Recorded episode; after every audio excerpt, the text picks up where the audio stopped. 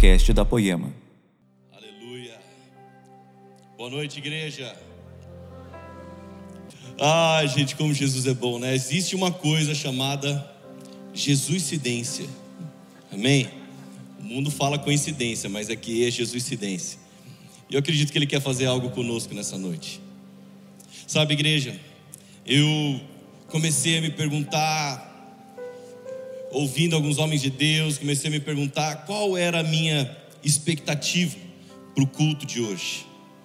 Sabe, nós chegamos aqui na presença de Deus simplesmente pensando o que eu vou receber.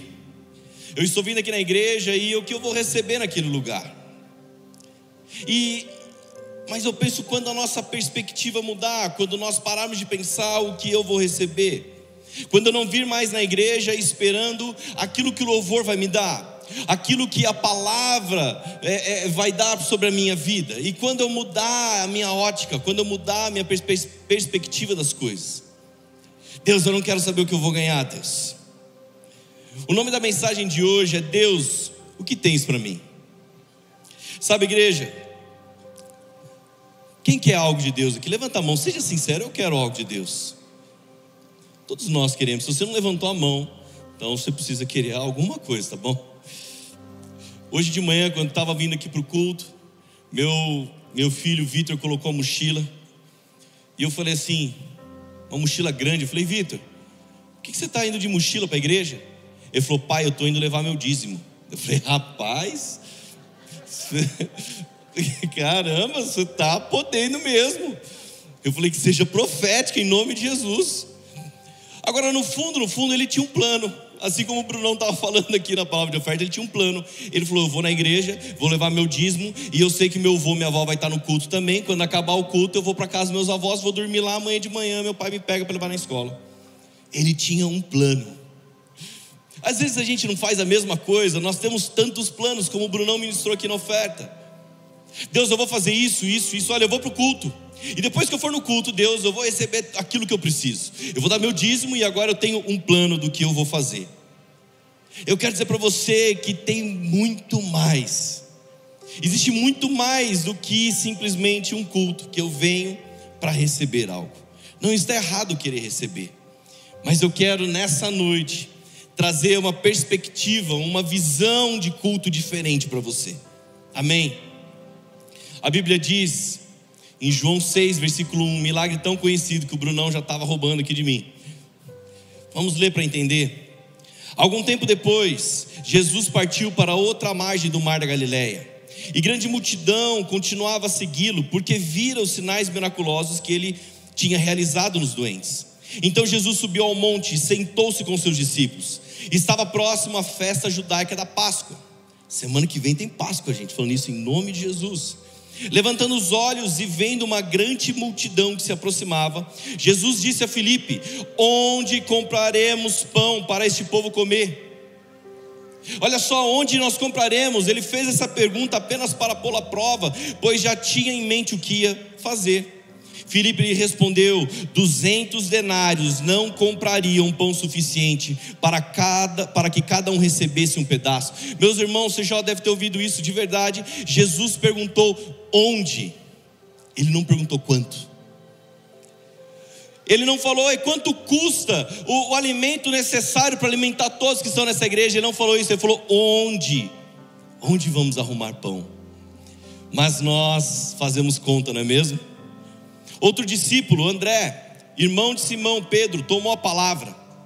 Aqui está um rapaz, aqui está um menino, com cinco pães e dois peixinhos. Mas o que é isso para tanta gente? Disse Jesus: manda o povo assentar-se. Ele trouxe ordem, ele organizou naquele momento. Havia muita grama naquele lugar e todos se assentaram, era cerca de cinco mil homens. Então Jesus tomou os pães, deu graças e os repartiu entre que estavam assentados, tanto quanto queriam, e fez o mesmo com os peixes. Na continuação, depois que todos receberam o suficiente para comer, disse aos seus discípulos: Ajuntem os pedaços que sobraram, que nada seja desperdiçado. Então eles os ajuntaram e encheram doze cestos com os pedaços dos cinco pães de cevada deixados por aqueles que tinham comido. Meus irmãos, esse milagre da multiplicação, ele é incrível. Você consegue imaginar qual foi a história, qual foi o testemunho daquelas pessoas? Eram cinco mil homens, sabe, sem contar as mulheres e as crianças. Gente, imagine se fosse como os irmãos aqui da Poema, se fosse eu, Dezão, Zé Barreto, imagine, tinha muito mais criança do que adulto. Mas daí, cinco mil homens. Eles saíram daquele lugar com uma, um grande testemunho, com uma grande história. Eles falaram: Ei, Jesus multiplicou os pães. Ele pegou só cinco pães e dois peixinhos e alimentou todos que tinham fome. Então todo mundo saiu contando essa história, dando esse testemunho, mas eu quero falar para você que teve uma pessoa que deu um testemunho diferente. Até o final dessa mensagem você vai saber quem deu esse testemunho. Todo mundo estava maravilhado, mas teve um que falou diferente. Então vamos entender esse contexto, sabe, irmãos? Eu já cheguei aqui na igreja esperando o que Deus tinha para mim. Eu já cheguei, já sentei na frente do meu líder, já cheguei na frente do Leandro e falei: Vamos lá, ler o que você tem da parte de Deus para mim. E eu descobri na medida que eu era discipulado, na medida que eu amadurecia na presença do Senhor, o quão pequeno eu era quando eu pensava dessa forma. Porque quando eu estou com fome, eu só quero alguém que me alimente. E o Evangelho, meus irmãos, é muito mais do que isso. Então, o contexto básico para nós entendermos como Jesus multiplica, como que ele faz, qual a primeira coisa? Brunão acabou de falar na oferta, ele dá graças. Cinco pães e dois peixinhos, será que era o suficiente para que o mestre fizesse aquele milagre? Então ele tomou o pão, deu graças. A primeira coisa que Jesus fez foi dar graças, e esse é o exemplo a ser seguido. Como o Brunão está falando, quantos de nós reclama de tudo? Nós reclamamos do carro que nós temos. Ah, mas meu carro está soltando fumaça. Meu carro não sei o quê. A gente reclama da vida que leva. Reclama do, do da saúde que tem. Reclama ah, do salário que tem. Ah, meu salário não dá para nada. É uma miséria. É gente amaldiçoando o tempo todo o fruto das mãos. Que não conseguem dar graças, como Jesus ensinou. Só reclama. Jesus ele tomou cinco pães dois peixinhos e alimentou uma multidão com sobras. Ele não reclamou da quantidade e nem do tamanho dos alimentos, porque meu irmão, quando você fala peixe, você já imagina que era, sabe aqueles vídeos que os caras postam uns peixes gigantes, sabe? Então, mas eram dois peixinhos. Provavelmente devia ser dois lambaris, sabe, lambarizinho pequenininho. Mas o que chegou na mão dele, ele foi grato. Ele deu graças. Certamente, se fosse qualquer um de nós aqui e fôssemos orar para que Deus fizesse, multiplicasse, a nossa oração seria diferente. Talvez nós iríamos falar: Ei, Senhor, multiplica a quantidade de alimento que está chegando na minha mão, porque é muito pouco. Só cinco pães e dois peixes não dá. Ou, ou, ou, alguém ia fazer uma, uma oração contrária: Senhor, faz com que um pouco das pessoas vão embora, diminui, é muita gente. Um irmão um dia chegou aqui para nós, ele precisava muito fazer uma cirurgia nos olhos. E eu não lembro quantos graus é, tá, gente? Essa informação pode ser que eu passe errado, mas o convênio dele, ele contou para a gente assim: Pastor, ora, preciso que ore, eu preciso fazer uma cirurgia nos meus olhos. O meu convênio só cobre se o grau meu da miopia for, sei lá, 3 graus. Então vamos orar por cura, irmão? Não, eu tenho dois e meio.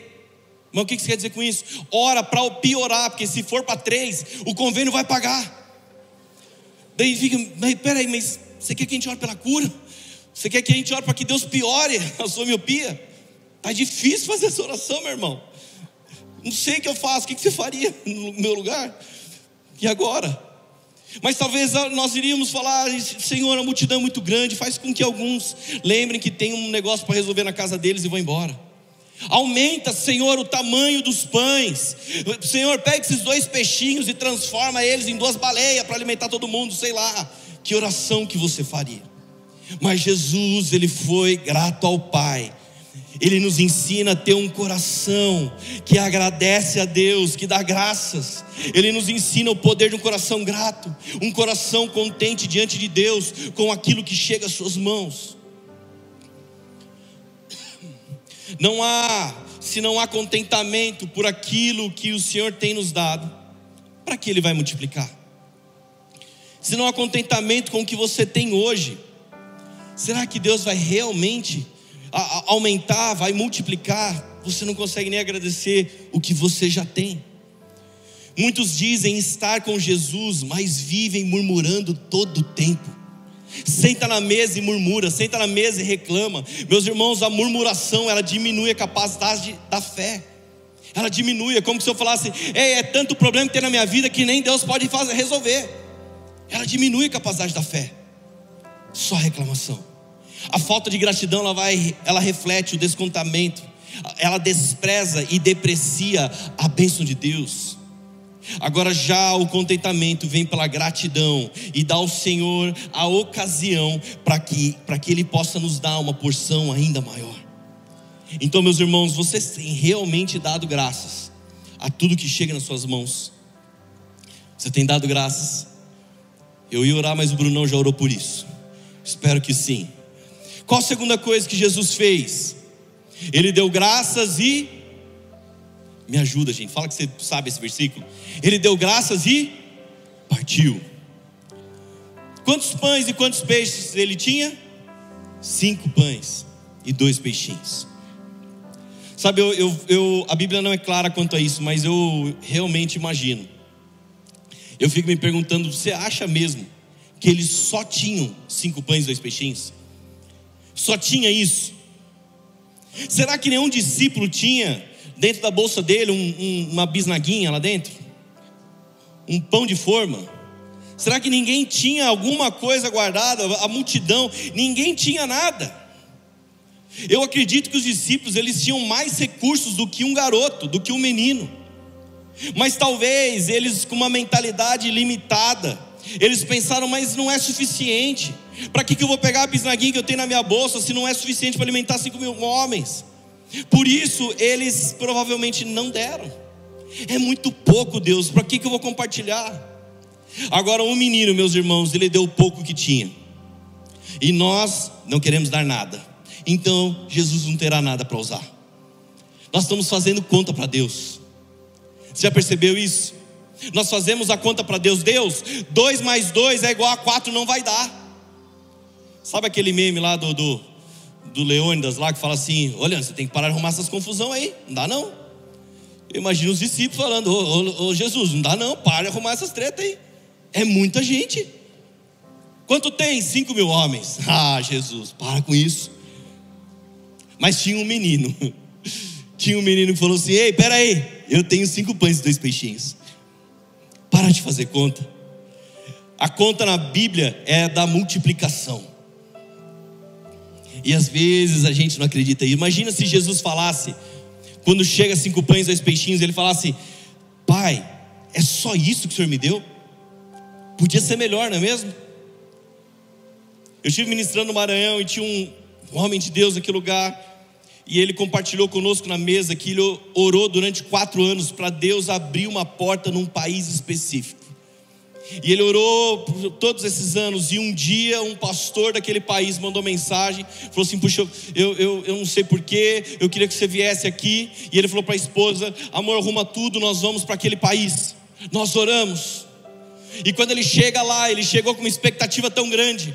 Ele encontrou uma igreja que ele não esperava. Ele encontrou uma igreja que não queimava. Ele encontrou uma igreja quase morta. Então ele começou a reclamar, passou semanas, passou um mês, dois meses, ele começou a reclamar para Deus: Deus, mas o Senhor me tirou de onde eu estava, eu estava frutificando, eu estava numa igreja incrível, o Senhor me tirou daquele lugar, eu vim para cá, mas e agora? Olha onde eu estou. E, e, ele falou que ele sentiu o Espírito Santo falando tão forte. Falou: Você orou por tantos anos para que eu abrisse uma porta nesse país, e a hora que eu abro, você reclama. Ei, a gente pede para Deus, abre uma porta de emprego, Deus, abre uma porta para isso, e quando Ele abre, a gente fica, ah, mas não era bem que eu estava pensando, né, Deus? Podia ser melhor. Ah, não tem como mudar umas coisinhas aqui, não? Então, igreja, a conta de multiplicação, ela vem quando nós damos graças e quando nós partimos. Vamos entender o quanto é importante o partir. Hoje é um dia de festa, é dia de ceia. E sempre quando nós vamos cear, nós lemos 1 Coríntios. E eu quero ler agora 1 Coríntios 11, começando pelo versículo 17, um pouquinho antes de quando nós vamos cear. Será que nós temos o entendimento e a prática do que Paulo quer nos ensinar aqui? A Bíblia diz: entretanto, nisso que lhes vou dizer, não os elogio, pois as reuniões de vocês mais fazem mal do que bem. Meu irmão, Paulo é bravo mesmo, né? Ele chega na igreja e a reunião de vocês faz mais mal do que bem. Em primeiro lugar, ouço que quando vocês se reúnem como igreja, há divisões entre vocês. E até certo ponto eu creio, pois é necessário que haja divergências entre vocês, para que sejam conhecidos quais dentre vocês são aprovados. Quando vocês se reúnem, não é para comer a ceia do Senhor, porque cada um come sua própria ceia sem esperar pelos outros. Assim, quando um fica com fome, outro, enquanto um fica com fome, outro se embriaga. Será que vocês não têm casa onde comer e beber? Ou desprezam a igreja de Deus e humilham os que não têm nada? Que lhes direi? Eu os elogiarei por isso? Certamente que não. Então ele continua: Pois recebi do Senhor o que também lhes entreguei, que o Senhor Jesus, na noite que foi traído, tomou o pão e, tendo dado graças, adivinha que ele fez? Partiu e disse: Isto é o meu corpo que é dado em favor de vocês, façam isto em memória de mim. Da mesma forma, depois da ceia, ele tomou o cálice e disse: Este cálice é a nova aliança no meu sangue. Façam isso sempre que o beberem em memória de mim, porque sempre que comerem deste pão e beberem desse cálice, vocês anunciam a morte do Senhor até que ele venha. Portanto, todo aquele que comer ou beber o cálice do Senhor indignamente será culpado de pecar contra o corpo e o sangue do Senhor. Versículo 30. Por isso, Paulo ainda continua, sabe, confrontando a igreja. Por isso, há entre vocês muitos fracos e doentes, e vários que já dormiram, vários que já morreram. Igreja, Paulo não está falando aqui só da ceia. Ele está querendo afetar a forma da igreja de ser igreja. Ele está querendo afetar aqui a forma, a, a, a forma como a igreja tem uma perspectiva do culto. Ele quer ver se há unidade ou não. De verdade, será que temos uma vida assim, em unidade? Ou será que nós somos a igreja que Paulo falou, quando vocês se ajuntam? Ele não está falando de uma reunião, ele não está falando de uma festa, ele está falando do culto, ele está falando do GC, ele está falando da reunião de líderes. Ele está falando aí, quando vocês estão juntos, não fica melhor, fica pior. Ele está alertando que a vida como igreja não tem gerado proveito, não tem gerado maturidade. Quando vocês se juntam, não há discernimento do corpo. Quando vocês se juntam, cada um quer comer sua própria ceia. Então ele está falando da inutilidade das reuniões da igreja de Corinto. Ei, meus irmãos, é pesado. Agora, para mim, o versículo mais pesado aqui, quando ele fala, é o versículo 23 não tem casa para comer. Vocês não têm casa para comer, não? Paulo faz a pergunta: será que vocês não têm o que comer em casa? Porque quem não se alimenta em casa, meu irmão, quer vir comer na igreja. Ei, eu espero que até aqui você realmente esteja entendendo que eu não estou falando de comida. Ninguém fica vivo comendo uma vez por semana. Paulo está falando, ei, vocês estão esperando que uma palavra só de uma hora no domingo alimente vocês? Ah, então tem meia hora de louvor para que Deus toque você tem meia hora de louvor para que algo aconteça. Então, assim tem se tornado a igreja, infelizmente. Na segunda-feira, ela dá um estrogonofe, na terça-feira, ela dá uma parmejana, na quarta-feira, ela dá lasanha, na quinta-feira, tem um churrasco, na sexta, tem um risoto, daí chega no sábado, tem um pãozinho amanhecido. Daí sabe o que acontece? Você chega na igreja, ah, a palavra não tocou, a palavra não falou comigo.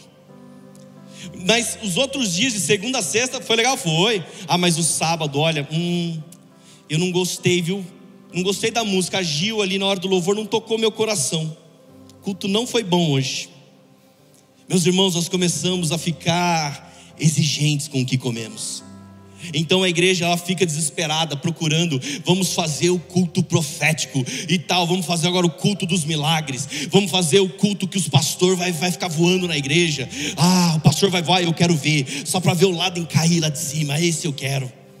Vamos fazer o, o culto que ensina o, o, o pastor a trocar o pneu do carro, daí o Brunão vai vir. Imagine. Culto do homem, do varão, não sei o que, daí ensinando a trocar o pneu. Daí o Brunão falou: pai, eu, esse eu quero, porque eu estou precisando disso. Será que esse é o intuito da igreja, meus irmãos? Paulo está falando: a vida em comunidade de vocês tem feito mais mal do que bem. E a verdade é que muitas igrejas e relacionamentos eles estão assim, fazem mais mal do que bem. Quando você chega, cada um está preocupado em comer sua própria comida. O espírito contrário de Cristo é aquele que eu me preocupo mais do que mais com o que eu posso receber do que aquilo que eu posso dar. Então ele fala: Ei, Corinto, o problema de vocês é que quando vocês se reúnem como igreja, vocês só querem saber de comer. Qual louvor vai tocar? Ah, eu quero a música nova do Morada, senão eu vou sair triste do culto. Qual vai ser a próxima palavra que vai tocar meu coração? Gente, de verdade, tem gente que às vezes, e eu sei que é só uma imaturidade ainda, não, tô, não quero ofender ninguém, mas manda uma mensagem, olha lá para quem vai pregar no dia, no domingo, sobe no Instagram no sábado, daí a pessoa manda: olha, eu vou levar o meu irmão Será que tem como você pregar sobre tal coisa? Porque ele está passando por essa fase e daí vai ser bom para ele. Eu, olha, a, a, minha, a minha ex-mulher está no culto, tem como você falar de relacionamento? Eu falo, meu irmão, eu não prego nem o que eu quero.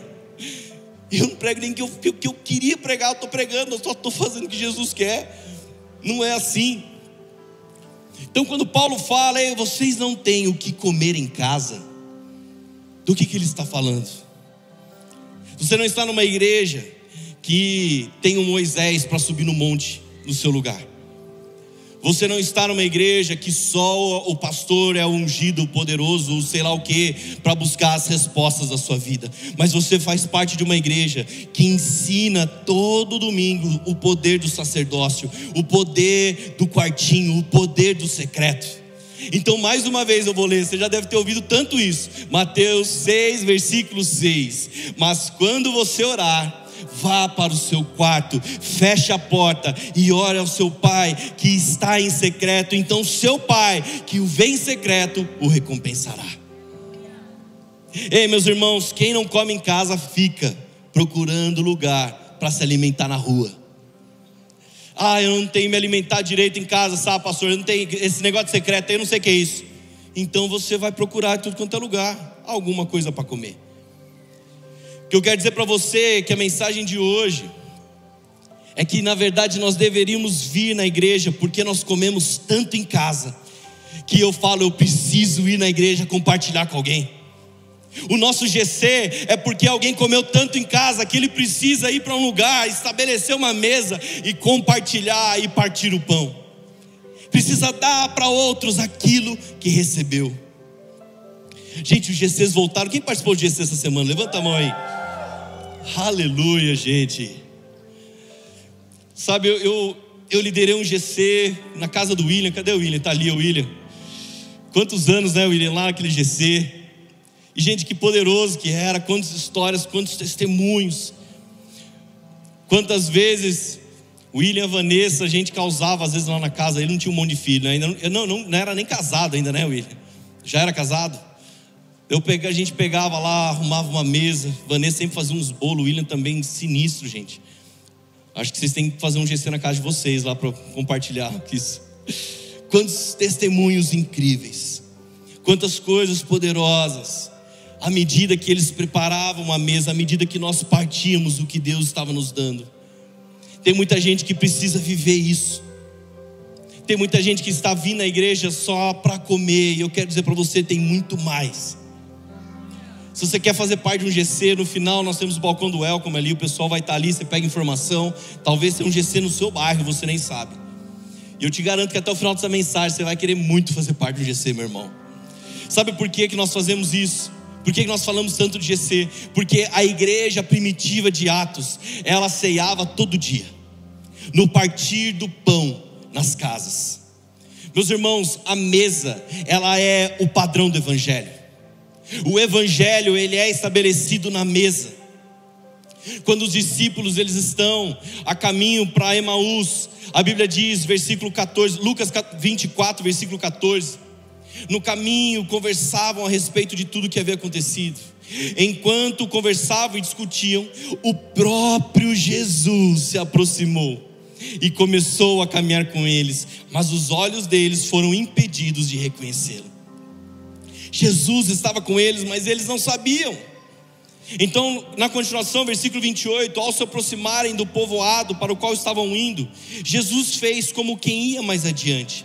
Mas eles insistiram muito com ele: fique conosco, pois a noite já vem, o dia já está quase findando. Então ele entrou para ficar com eles. Ele entrou na casa e no versículo 30, adivinha só, meus irmãos, quando ele estava à mesa com eles, adivinha só o que Jesus fez? Ele tomou o pão, deu graças, partiu e deu a eles. Então a Bíblia diz, versículo 31, então os olhos deles foram abertos e o reconheceram. Sabe por que eu estou falando isso, meus irmãos?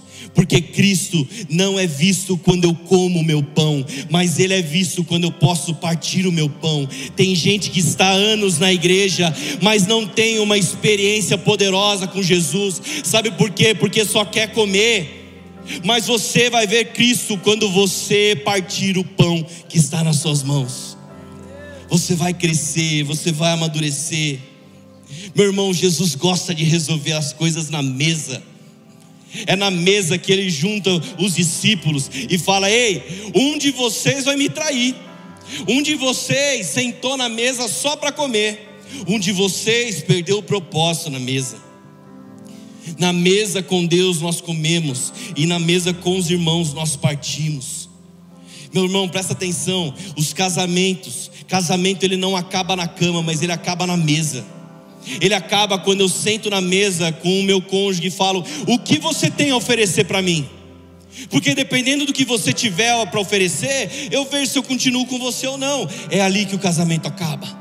Mas quando eu sento na mesa com o propósito certo, eu falo para minha esposa, eu falo para, eu falei, eu quero repartir o que Deus tem me dado. Eu quero partir o meu pão com você. Vocês estão entendendo? Quantos já saíram da igreja, não da poema, da igreja mesmo, porque tinham um entendimento que só queriam receber alguma coisa. Mas Jesus quer nos ensinar a sentar na mesa e partir. Ele quer nos ensinar a fazer pelo próximo.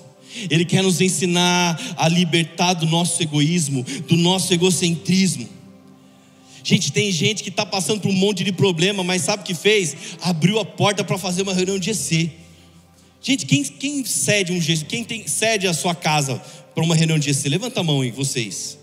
Aleluia pela vida de vocês, meus irmãos. Que Deus abençoe muito. Porque é treta, é criança que corre, né?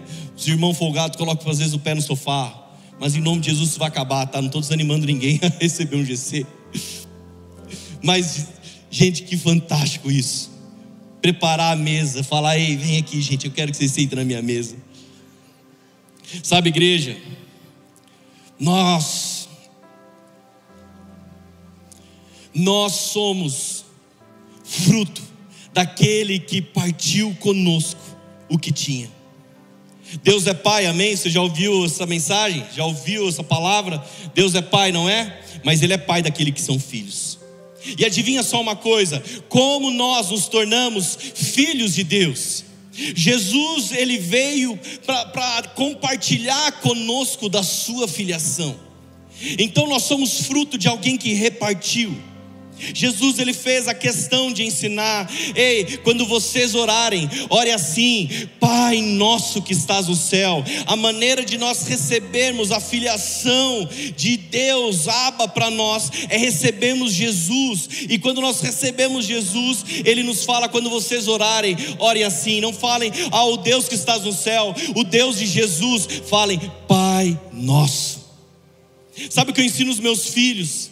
Às vezes alguém chega e fala: ah, pastor, cheguei aqui na igreja porque a minha mãe, ela sempre falava de Deus para mim. Então alguém veio por causa do Deus da mãe. Alguém veio porque tinha uma avó que era crente, falava: eu vim por causa do Deus da minha avó. E sabe o que eu ensino os meus filhos? Eu falo: filho, eu, vocês não precisam conhecer o Deus do seu pai, vocês precisam conhecer o Deus de vocês. Eu não quero que vocês falem o Deus do meu pai, o Deus da minha mãe. Eu quero que vocês falem o meu Deus. Eu quero que vocês orem, Pai Nosso.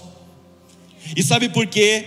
Porque Jesus repartiu conosco a sua filiação. Ele partiu. Meus irmãos, ah, como é poderoso isso. Na continuação do que nós lemos em 1 Coríntios, Paulo chega no versículo 23 e diz: Pois recebi do Senhor o que também lhes entreguei. Então ele está confrontando a igreja. Ei, vocês estão vindo para a reunião pensando de forma errada, mas espera aí, eu vou ensinar vocês. Pois recebi do Senhor o que também lhes entreguei. Eu vou ensinar vocês o partir do pão. Eu vou ensinar vocês que o pão tem que ser partido. Muitos não discernem o corpo. Ele está falando tem muita gente doente no meio de vocês. Porque quem só come morre, meu irmão. E o poder do Evangelho não está no comer, mas está no repartir. Então, o Evangelho troca a minha perspectiva. Nos, nos coloca, sabe, ele não nos permite que a gente esteja num lugar de conforto em que eu só quero receber. Mas o partir do pão, ele destrói uma mentalidade de miséria. E o propósito de Jesus agora é que existe uma fonte em você. Aleluia. Você crê nisso? Sabe? Acabei de tomar água aí. Eu aprendi uma vez, pastor Dene falou: será que você sabe qual é a fonte do que você tem bebido? Do que você tem comido? Às vezes a gente assiste tanta coisa na internet. Você, você já foi procurar saber a fonte disso? Para ver se não é um lugar sujo, imundo? Então pega, pega a garrafinha aqui para mim, amor, por favor. Essa água aqui é a Passa 4. Sabe? Aqui diz no rótulo que tem 510 ml. É interessante que se eu abrir aqui, ela já está com pouca água, mas eu viro mais um pouquinho no meu copo. Será que amanhã, se eu deixar minha garrafa aqui em cima, quando eu voltar essa garrafa vai estar tá cheia? Ela vai estar tá cheia, gente? Por quê? Ela não é fonte. Ela não é fonte, alguém precisou pegar, ir lá na fonte, encher essa garrafinha e simplesmente, agora eu tomei essa água e ela está vazia. Então eu olho a fonte, deixa eu ver, nossa, essa fonte aqui passa quatro, eu vou ter uma ideia brilhante. Eu vou lá na fonte, e porque se alguém pegou 510 ml, tá faltando 510 ml da fonte. Então eu vou pegar, vou encher essa garrafa, vou lá na fonte e vou devolver 510 ml, porque coitadinha dela, tá faltando água. Será que alguém faz isso? Alguém tem a ideia brilhante de colocar água na fonte? Responde para mim. Não. Então por que você vem na igreja e espere que eu coloque água na sua fonte? Por que, que você vem na igreja com a expectativa? Sabe que, peraí, eu vou na igreja porque alguém precisa encher a minha garrafinha. Será que nós somos a junção de garrafas ou nós somos a junção de fontes? Será que nós somos duas mil, três mil garrafinhas para duas, três mil fontes? Ah, não somos. Não somos, meus irmãos. Talvez alguém ouça isso e fique às vezes meio chateado. Mas sabe, eu quero dizer para você: você tem que aprender a beber de uma fonte que está dentro de você. Ah, eu estou querendo desviar porque o pastor não me visitou. Puxa vida, irmão, jura? Você não é nem uma garrafinha, isso é um copinho. Um copinho de café ainda, bem pequenininho, não é possível. Não espera, não espere que eu faça aquilo que só Deus pode fazer por vocês. Então, quanto quando nós não somos fonte, nós somos dependentes. Eu preciso que alguém me encha, então eu começo a mendigar água. E meu irmão, a, a dependência, ela não diminui, ela só cresce. Sabe, a, a, o discurso bonitinho que hoje alguns partidos políticos fazem, ai, você não sei o que, você é sofrido, só aumenta a dependência das pessoas, elas não mudam a perspectiva de vida. Às vezes alguém vem aqui, bate na igreja durante a semana, estou com fome. Tá, mas se a gente só der o alimento, você vai sentir fome daqui a pouco de novo. Você precisa mudar a mentalidade. E também não estou falando para não ajudar, gente, não é isso que eu quero dizer.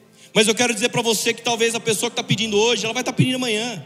Daqui um ano, dois anos, vai estar tá pedindo de novo. Daqui cinco, dez, vai, tá, vai continuar pedindo, só vai aumentar o nível de dependência. Agora, o Evangelho, ele troca a nossa perspectiva. Agora, eu não sou mais uma garrafa, eu sou uma fonte. Ah, pastor, então não precisa de igreja.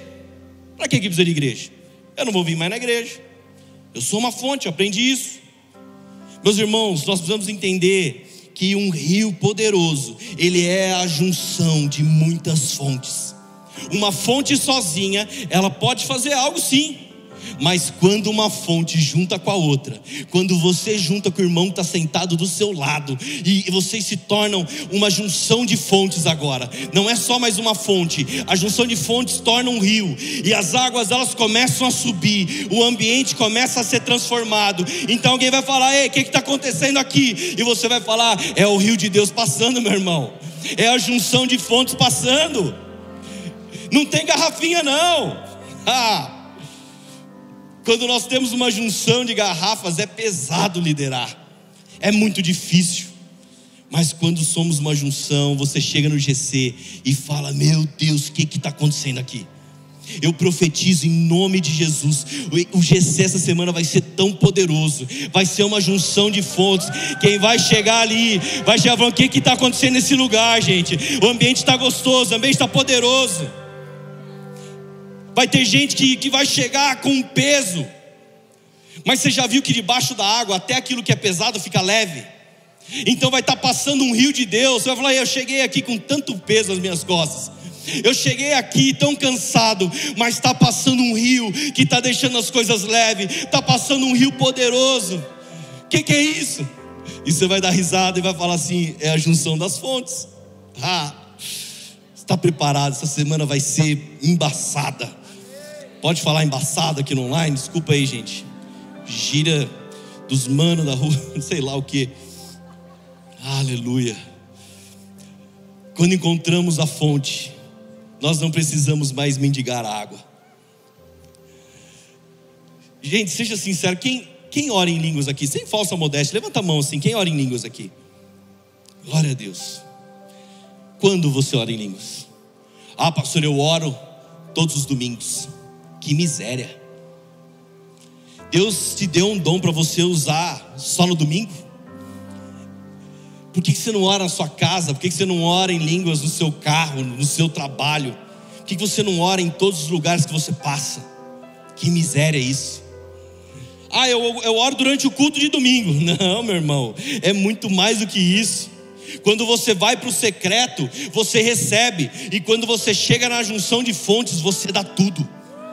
A vida da igreja é tirar o eu e ir para o nós.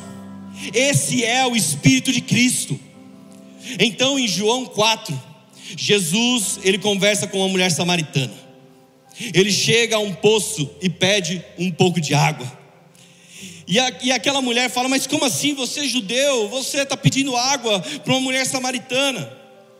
Então, João 4, versículo 10 diz: Se você conhecesse o dom de Deus e quem está lhe pedindo água, você lhe teria pedido e ele lhe teria dado água viva. Versículo 13: Então, Jesus pediu a água do poço.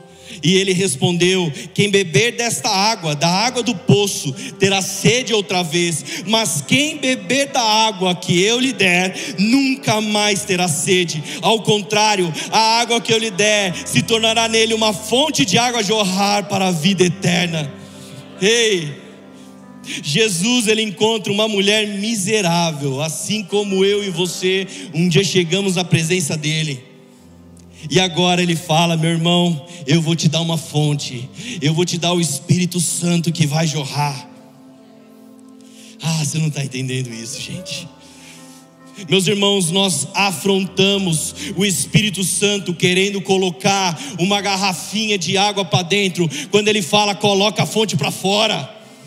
Não coloca a garrafinha para dentro, não, coloca essa fonte para fora. Tem muito dentro de você, tem muita coisa. Então, versículo 18: o fato é que você já teve cinco. Ela está falando, ah, eu tive cinco maridos, agora estou com um também, mas não é meu marido. E ele fala, e o homem com quem você vive é seu marido. O que você acabou de dizer é verdade. Meus irmãos, essa mulher teve cinco e o sexto não era dela. Mas Jesus fala: bem, agora você encontrou o sétimo. Eu sou o sétimo marido. Sete é a perfeição divina. Você está tentando preencher a sua vida com algo que não tem poder de te preencher, mas agora você encontrou aquele que tem poder de te encher e você nunca mais terá sede. Eu sou o sétimo marido. Então ela saiu de uma cidade como uma mulher miserável e ela voltou com uma fonte a jorrar. Agora, meus irmãos, tem uma fonte dentro de nós. O que você tem feito com ela? Será que ela tem fluído? Daí alguém chega no GC e fala: Ah, uma mentalidade de escassez, sabe? Ah, pastor, mas eu não tenho o que repartir. Eu não tenho, minha vida é tão sofrida. Não dá. Na mesa de Cristo, meus irmãos, todo mundo tem algo para pôr. Alguma coisa Jesus fez para você estar tá aqui nessa noite. Na mesa de Cristo, todo mundo tem algo para colocar. Se você come o pão, ele não multiplica, mas se você partir ele, ele vai ser multiplicado. Não somos a junção de gente carente, sofrida, procurando seus, os seus direitos. Cristo não é visto quando alguém come, ou quando alguém é alimentado pelo outro, ou quando alguém se coloca no lugar de mais sofrido, de minoria, mas Cristo é visto quando alguém que tem todos os motivos para ser vítima fala: Eu vou repartir ele tem o direito, ele é o mais sofrido, ele é o mais não sei o quê, mas ele fala: ei, eu vou repartir com vocês.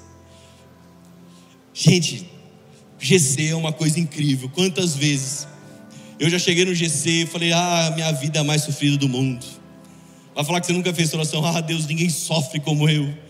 Ah, eu sou, meu nome vai ser Jó agora. Eu sofro demais, Deus. Daí você chega no GC, você encontra alguém que está passando cada perreio. Você fala, meu Jesus, você chegou para querer oração, mas daí você fala, eu vou orar pelo irmão, porque esse negócio tá feio com ele. Mas daí a pessoa tá feliz, a pessoa tá alegre, tá passando pela prova e literalmente dando glória a Deus.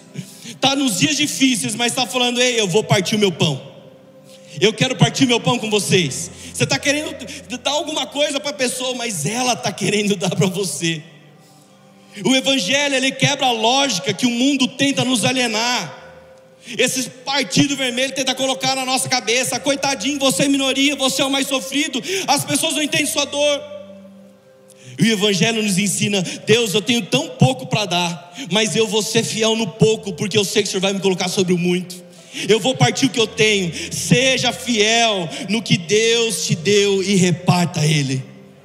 Ah, eu estou passando um momento difícil, mas eu cheguei aqui pronto para repartir o pão que eu tenho o menino chegou com cinco pães e dois peixinhos. Está feliz ainda? Sabe, meus irmãos, no Evangelho, às vezes Deus quer nos alimentar de quem você nem imagina. Eu estava ministrando no Pará, depois, uma cidade interior do Pará, e depois de vários dias, sabe, eu já estava cansado, eu estava querendo minha esposa, minha casa, meus filhos eu já estava em crise, já, tanta coisa. E daí acabou o culto. Veio uma senhorinha do coque, daí já dá até medo, né, quando vem do coque. Mas ela começou a chegar perto, ela começou a falar, e aquela senhora tão bonitinha que dá vontade de você levar embora para casa. Tão gente boa. E ela chegou, olha, filho, que bem sua palavra de hoje, viu, filho? Você é uma benção, filho. Eu falei, ah, glória a Deus. Daí ela falou assim: Eu sou de tal cidade. E eu não lembro o nome da cidade agora. Daí eu, eu fiz a besteira de perguntar: é longe? Ah, filho, não é muito não. O culto era à noite. Ela falou assim: eu saí de casa de manhãzinha, bem cedinho, para o sol não ficar muito forte, pra, porque senão tem que caminhar um, um trecho até chegar no rio. E o sol, se estiver muito forte, é muito cansativo. Então eu saí de cedinho quando o sol está nascendo. Então eu peguei um barco. O barco me levou até tal lugar. Depois que a gente chega nesse lugar, filho, a gente anda mais um pouquinho para chegar no ônibus. Daí o ônibus leva até tal lugar, tal cidade, e depois de tal cidade me trouxe aqui em Castanhal, filho. Eu falei, meu Deus, que a palavra tenha valido a pena, por favor, Jesus. Às vezes a gente tem preguiça de vir no culto porque está chovendo e a gente tem carro. Aquela mulher pegou barco, aquela mulher caminhou a pé, pegou ônibus para chegar e ouvir a mensagem de Deus. Mas sabe, ela tinha tudo para ser a vitimista.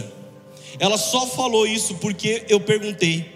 Mas sabe o que ela foi fazer? Ela falou: Filho, eu só quero falar uma coisa para você. Eu quero te dar um abraço.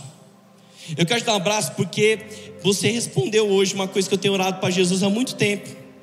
E olha, filho, isso é uma benção. Volta lá para a sua cidade. E, e, eu, queria, eu queria ter aceitado Jesus quando eu tinha a sua idade, porque você é novinho ainda. Eu conheci Jesus muito tarde, e, e se eu tivesse conhecido novinho igual você, eu ia ter feito tanta coisa bonita para Jesus. Então, deixa eu te falar uma coisa, filho. Continua. Ah, meus irmãos, o abraço daquela mulher foi tão impactante. Eu falei, Jesus, obrigado, porque eu achei que eu vim partir o pão, mas essa senhora, ela partiu o pãozinho dela comigo. Obrigado, Deus, porque esse pão me alimentou. Na segunda semana aqui de, de janeiro, eu vim ministrar e ninguém sabia o que ia acontecer com a poema, só Deus, o Leandro e eu sabiam o que ia acontecer, porque o Leandro falou, cara, você vai assumir o poema Taubaté. E eu, eu entrei em crise. E eu vim pregar aqui no domingo em crise, que eu falei, não, Deus, eu, eu Deus, eu, eu não quero, Deus, puxa, eu... difícil falar essas coisas, né? Sabe por quê? Porque eu estava numa igreja tão boa. Eu estava na Poema de São José e está tão incrível tudo que Deus está fazendo. E é difícil sair de um lugar bom. E eu falei, Deus, Deus não dá, né, Deus? Porque assim, poxa, tá tão legal São José. E eu comecei a fazer cálculo para Jesus. eu falei, Jesus, faz dois anos e meio que eu estou longe de Taubaté, acho que as pessoas nem vão me aceitar mais. Como que se fosse a aprovação das pessoas para Deus fazer alguma coisa.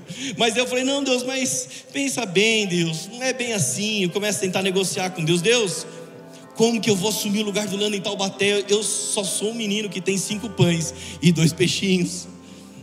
Então acabou o culto, eu preguei em crise. Daí acabou, veio um rapaz, falou assim, me abraçou, falou assim: Olá, eu quero te contar uma coisa.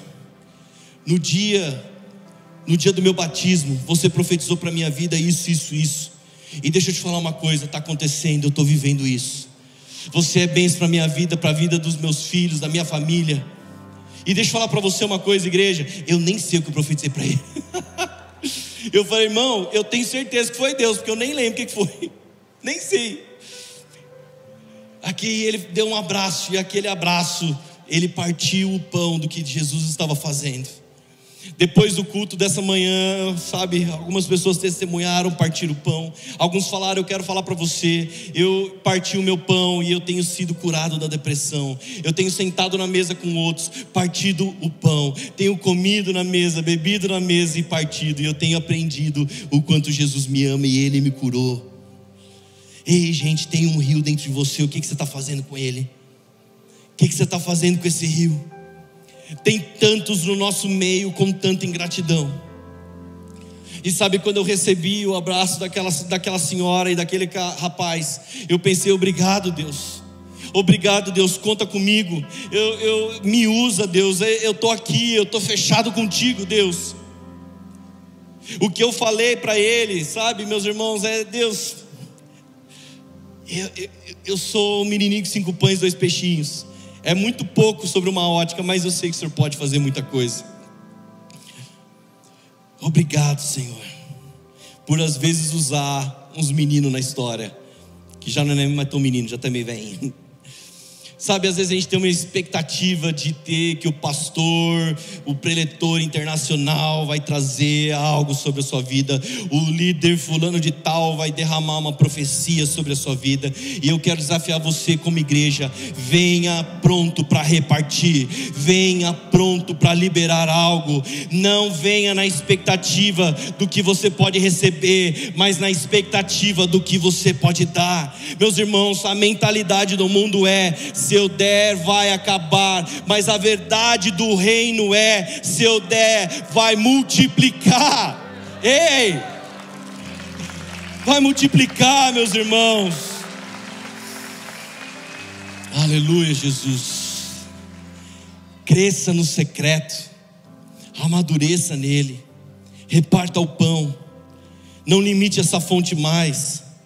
O GC mais incrível dessa igreja é aquele que não depende do que o líder vai trazer, mas é aquele que, quando todos chegam, é uma junção de fonte, é o rio de Deus passando. Esse é o GC mais poderoso. Quando estamos nesse rio, como eu disse, tudo fica mais leve. Amém? Estou chegando à conclusão aqui, gente. Lembra que eu falei que na multiplicação dos pães e dos peixes, todos saíram de lá com um testemunho poderoso, todos saíram de lá falando: Ei, eu vi Jesus multiplicar os pães, e, e, e gente, todo mundo comeu, isso ainda sobrou. Esse foi o testemunho que as pessoas deram, mas teve um que deu um testemunho diferente. Todo mundo voltou com a história que comeu pão, mas teve um menino que voltou com a história que compartilhou o pão. Um menino voltou com a história dizendo: Ei, eu parti o pão com Jesus, e olha o que ele fez no partir do pão. E todo mundo eufórico, falando: Ah, eu comi pão, mas um menino, meus irmãos. Eu dei pão e Jesus partiu e alimentou todo mundo a partir do pão que eu dei. Será que você pode partir o pãozinho que você tem hoje? Será que você pode chegar durante a semana e partir o pãozinho que você tem? Você pode chegar no seu trabalho, na sua faculdade, aonde você estiver e falar: Ei, gente, eu vou partir o pão que eu tenho. E vocês vão ver o que Jesus vai fazer com esse pão. Vocês vamos a falar isso com arrogância, tá? Chega na faculdade, vocês vão ver, meu Deus poderoso. Vai com calma, humildade. Mas você vai ver o que Jesus vai fazer, meu irmão. Então, Deus, o que tens para mim hoje? E eu imagino Deus respondendo: O que você tem para usar? O que você tem? Traz aqui o seu pãozinho que eu vou partir ele. Você vai experimentar a multiplicação quando você começar a repartir. Amém, igreja?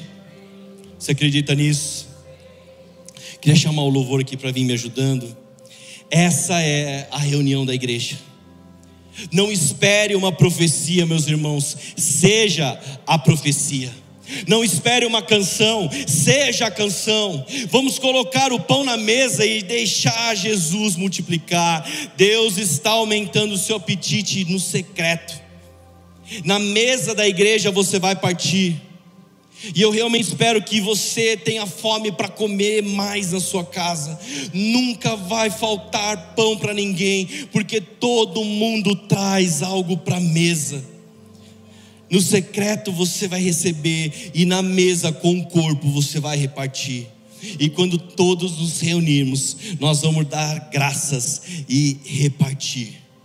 Quando todos estivermos juntos como igreja, nós vamos falar: Ei, vamos, Senhor, obrigado Obrigado pelo que o Senhor fez na minha vida. Obrigado por tudo que o Senhor tem derramado sobre cada um que está aqui. Nós queremos partir isso com o Senhor. Então, nessa nesse momento de ceia, enquanto o pessoal se posiciona aqui, feche seus olhos. Senhor, obrigado, Senhor. Obrigado, Senhor, por trazer um novo entendimento de igreja. Obrigado, Senhor, porque nós não queremos que as nossas reuniões façam mal. Nós estamos aqui, Senhor, reunidos para entender o poder que há em dar graças e repartir. Nós não somos uma junção de garrafinhas e, e que está dependente para que alguém nos encha, mas nós somos uma fonte a jorrar. E Senhor, em nome de Jesus, que eu possa juntar com muitas outras fontes e jorrar pela cidade de Taubaté, a jorrar em todos os lugares que eu passar, Senhor, em nome de Jesus, que sejamos o rio de Deus passando, Senhor. Eu peço, Deus, assim Assim, quando nós oramos, Deus, nós falamos, Jesus, a minha vida é sua. Nós temos que entender que o Senhor tem uma mania, que tudo que o Senhor pega, o Senhor dá graças e parte. Então, quando eu falo, Jesus, a minha vida é sua, o Senhor agradece, obrigado pela vida do Henrique, mas agora eu vou começar a partir. Agora eu vou começar a levar você para muito mais. Eu vou começar a multiplicar o que eu tenho te dado. Então, se nós declaramos, Deus, a minha vida é sua. Ele vai dar graças, ele vai partir, meu irmão. Obrigado, Senhor, por esse corpo, que sejamos a sua igreja verdadeira. Que sejamos a sua igreja verdadeira que impacta e transforma a realidade de uma cidade, transforma a realidade dos lugares que passarmos, Senhor.